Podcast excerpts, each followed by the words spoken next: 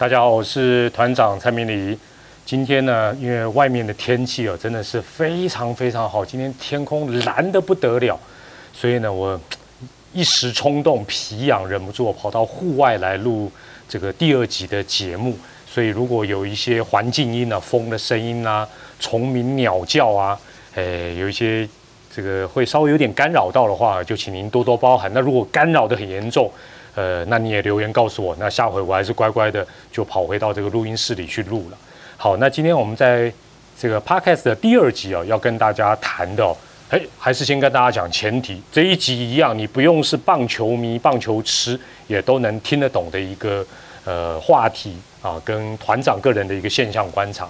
那今天要讲的事情是，呃，美式教育下的台湾棒球。社会跟家庭，哇，听起来够严肃啊！也可以讲美式教育啊，你也可以讲美式风格、美式文化都可以了哈。对于台湾的，包括棒球啦、社会啊跟家庭的一个影响。那我们其实我在讲棒球的时候，你对于家庭啦还有社会的一些相关的联想啊，应该也都会出来。我们先讲棒球的部分了哈。那我想这个这个接下来这棒球这一个。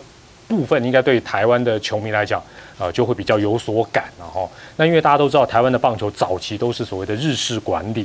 那日式管理大家都知道，尊师重道啦，长幼有序啦。那讲讲长幼有序，起靠后天，其实就是所谓的这个呃学长学弟制啦。那另外就是说也比较军事化管理啦，一个口令一个动作啊，等等等等，这种就是呃比较日偏日式，那或者说是比较东方的这种比较呃。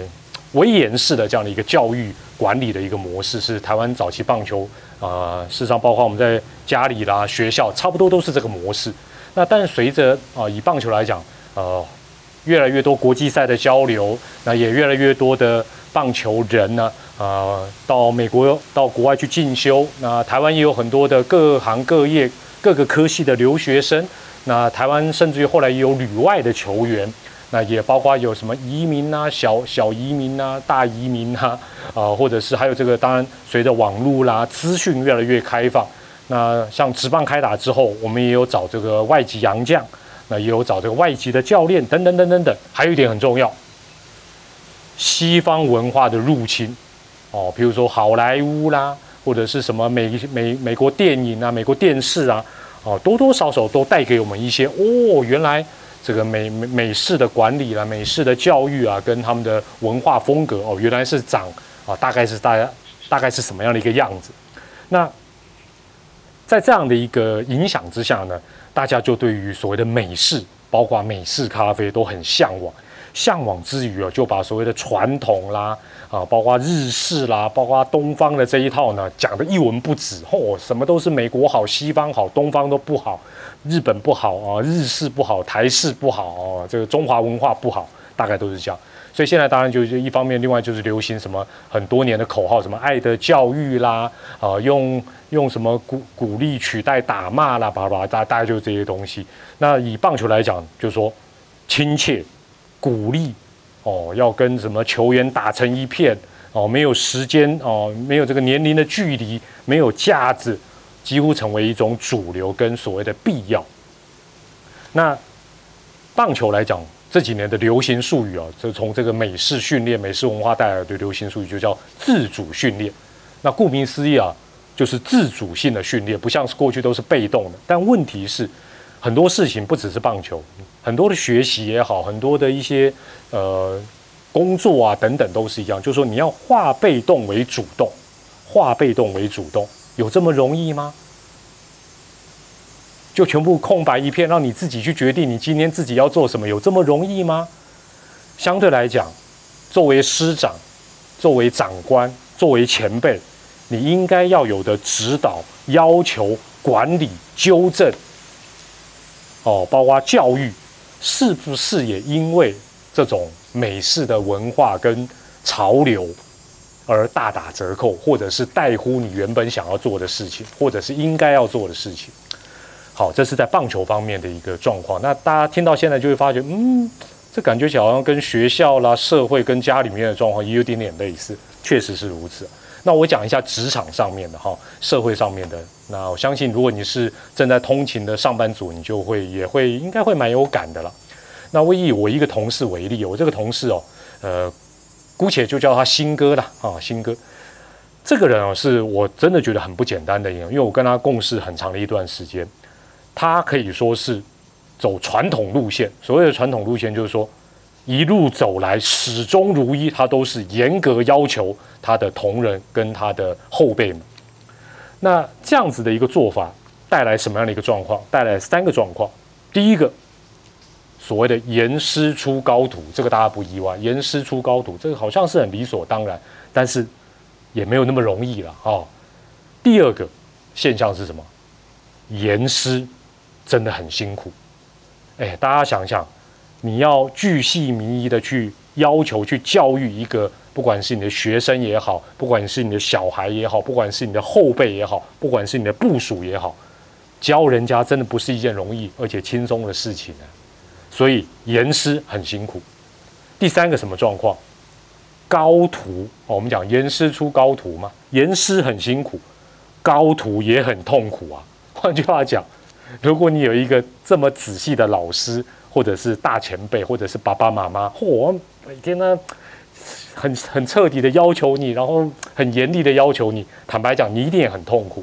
但是不要忘记，第一个严师出高徒，这对于环境来讲，对于呃这一个单位也来讲。还有对于这位徒弟来讲，其实值不值得？相对来讲，绝对比放牛吃草值得吧？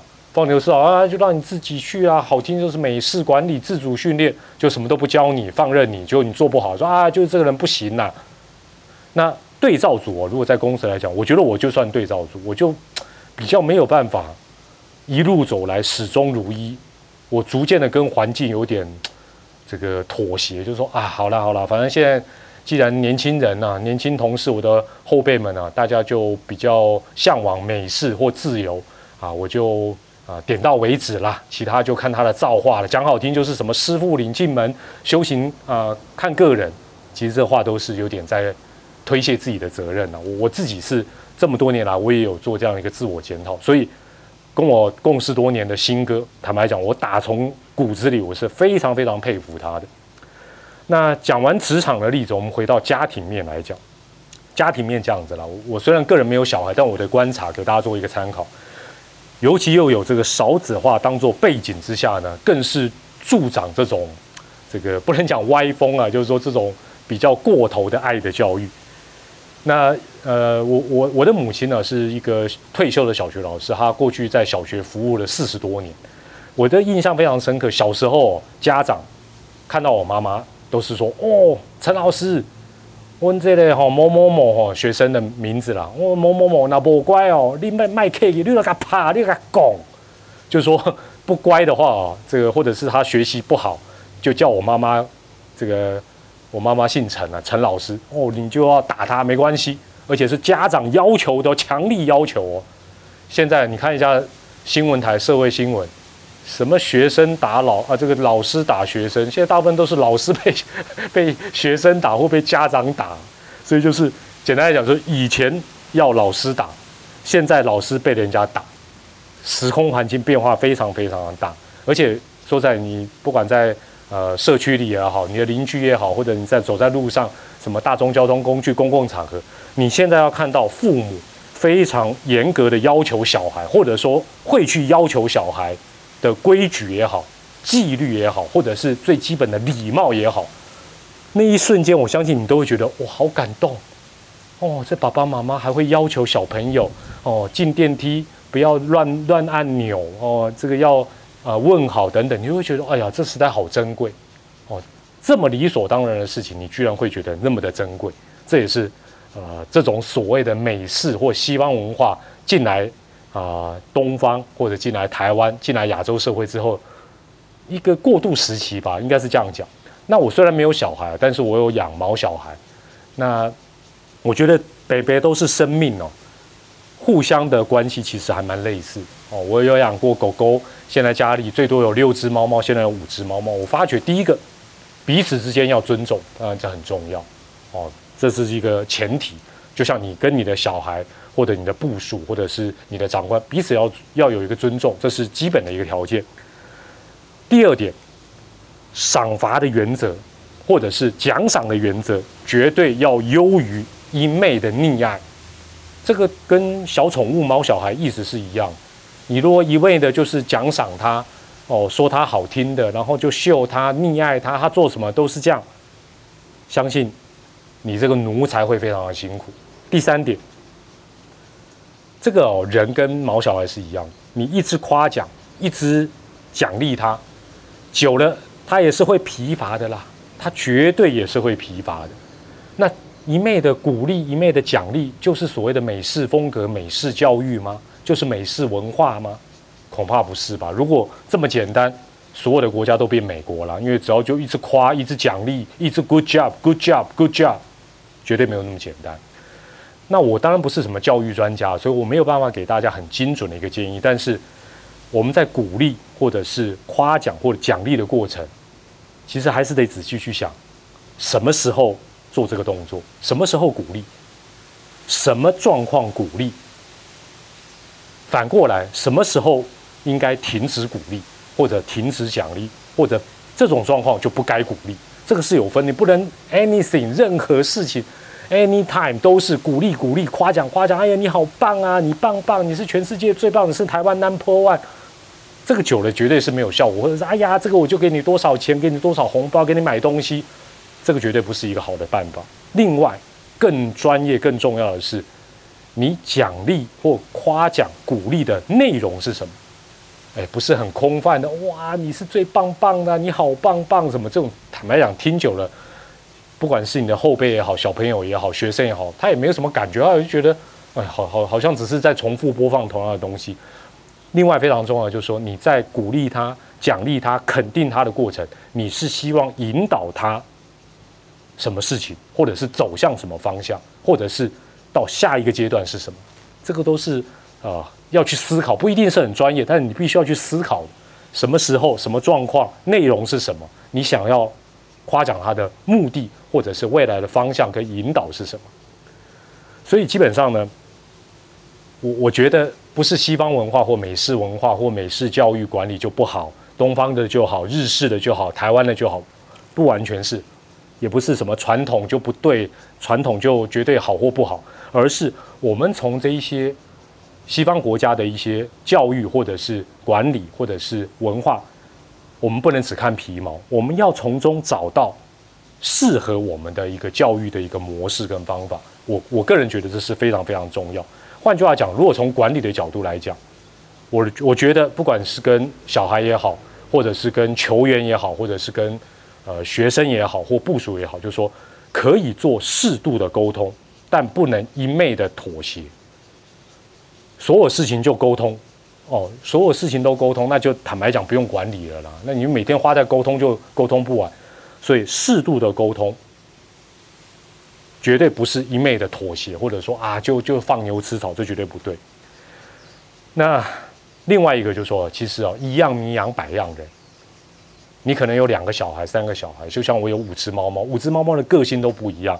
所以因材施教，你要看看这个人到底适合什么样的一个方法，其实也是还有每个人遇到的状况，却哦，就说人不一样之外，状况可能也不一样。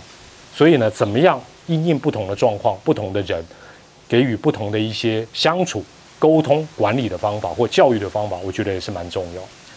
那回头来讲啊，像我刚才前面讲到我的好朋友新哥啊，在职场文化里，有时候就觉得他好像是做做做拍档啊。那我这种就是烂好人。我的一个小小的结论就是，每个人呢都想当好人，当烂好人也不错，因为比较轻松嘛，也比较能够能跟大家打成一片，也不会得罪人。但是想一想，愿意去当这种所谓的坏人，当然他不是真正的坏人。说真的，他是要有勇气，而且是现在社会当中，不管是职场也好，家庭也好，学校也好，球队也好。他是非常非常珍贵的资产，光是他有这个勇气去做这样的一个所谓坏人的事情，说真的，以我个人来讲是非常非常的敬佩。好了，今天呢这一集的 podcast 就先跟大家谈到这里，那也希望给大家有一些不同的想法，或者是有点共鸣。我是团长蔡米迪，我们在下一集的节目再跟大家见面啦，拜拜。